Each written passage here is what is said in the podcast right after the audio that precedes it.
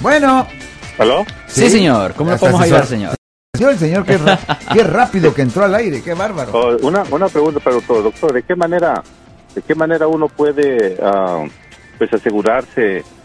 ah, por ejemplo, eh, lo que pasa es que alguien me llamaron acerca del IRS y diciendo que ando en problemas, pero pregunté al que me hace los cinco me dice que es como un fraude, que alguien trata de robar.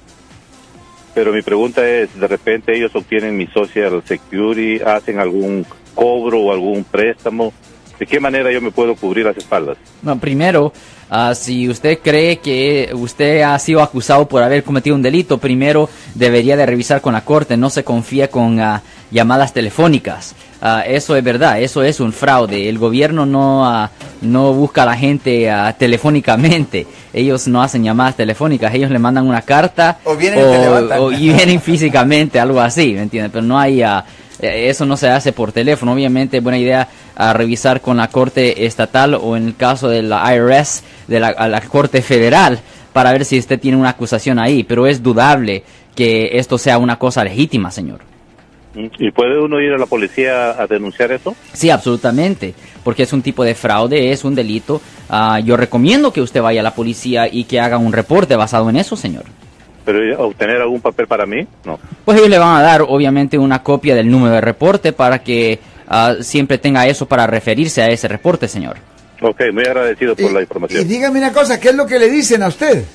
Que, bueno, yo, yo todo el tiempo yo hago mis cinco contadas correctamente, pero me dicen que estoy adeudando en los últimos cuatro años, desde el 2012 al 2016, como 10 mil dólares. Y, y- Y, y me asustó un poco. Les volví a llamar y me dijeron que ando en problemas. Y como me comenzó a hablar mucho y mi inglés no es muy bueno, le dije, luego le hablo, pero averigüé por otro lado con las personas que me hacen mis cinco contadas y vuelta a otra persona. Me dice que la IRS nunca llama por teléfono. No, ellos nunca llaman por teléfono. Honestamente, si usted ve un número de teléfono, ah, ah, cuando, cuando le llaman, ¿sale un número de teléfono ahí, señor? Sí, Ah, ¿Usted ha ido a Google ah, con ese número de teléfono para ver, para verificar si es del gobierno? Mm, no sale, solamente sale en Nueva York. Ya, ya, lo que usted debería hacer es a, a los el número de teléfono que lo llama a usted, ponga la información en Google, el número de teléfono, el área code y el número, y muchas veces ahí va a salir de dónde viene ese número y va a poder ver que no es del gobierno, señor. Bueno, y caballero, muchas gracias. Pero, pero permítame una pregunta más. Eh, cuando le llaman, ¿le están cobrando? O sea, ¿quieren, mándame la lana a esta dirección o qué es lo que quieren? Mm, No, después que me dijeron que ando en problemas Ajá. y que desde 2012 al 2016 y Ajá. que debo tanto, ya le, le- le- les corté la llamada dándole a entender Oh. como que no entiendo muy bien y que me dé Oh. tiempo de pensar o hacer Oh. que, a ver qué hago. Ok, ok. Ya, eso es un fraude, eso es un fraude. That's Marco. hella funny. no lo entiendo. I can't, como el Pee-wee, I can't hear you, Lottie.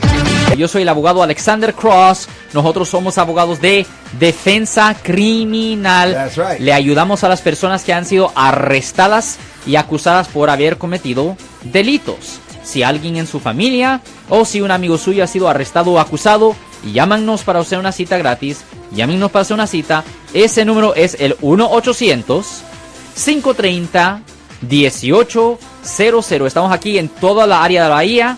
1-800-530-1800. Y como siempre, por casos criminales, casos penales, damos la primera cita gratis en nuestra oficina. Siempre estamos aquí todos los martes y viernes a las 12 y 35 respondiendo a sus preguntas con respecto a los casos penales. Y también nos pueden hacer preguntas en nuestra página de Facebook Live.